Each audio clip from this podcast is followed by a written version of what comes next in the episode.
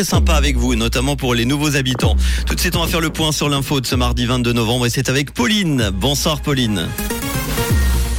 Bonsoir à tous. Des enfants atteints de bronchiolite sont déplacés d'une ville à l'autre faute de place dans les urgences.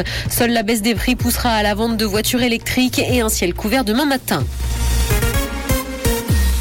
santé, des enfants atteints de bronchiolite sont déplacés d'une ville à l'autre, faute de place dans les urgences. La situation s'est encore aggravée sur le front de l'épidémie. Les urgences pédiatriques en Suisse romande sont en surchauffe et au HUG, des transferts de très jeunes patients ont dû être organisés pour désengorger les autres services saturés. Environ 70% des enfants hospitalisés au HUG le sont pour des bronchiolites.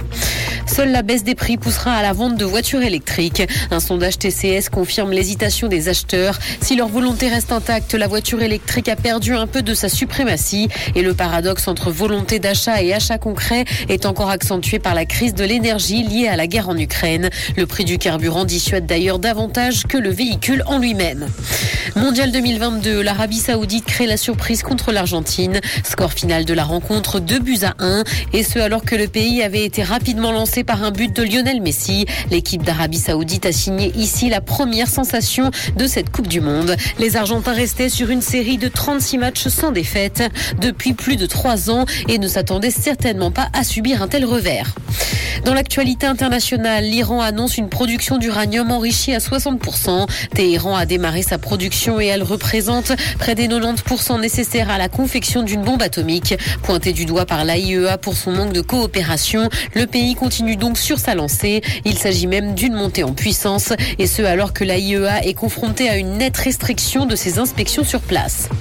Amazon s'attend à perdre 10 milliards de dollars avec Alexa cette année. L'assistant vocal de l'entreprise n'a pas réussi à trouver son modèle de rentabilité. En conséquence, Amazon va licencier certains collaborateurs dans le département concerné. La société souhaitait gagner de l'argent lorsque les utilisateurs interagissent avec Alexa et pas seulement quand ils l'achètent. Plusieurs pistes sont étudiées pour rendre l'assistant vocal plus attractif.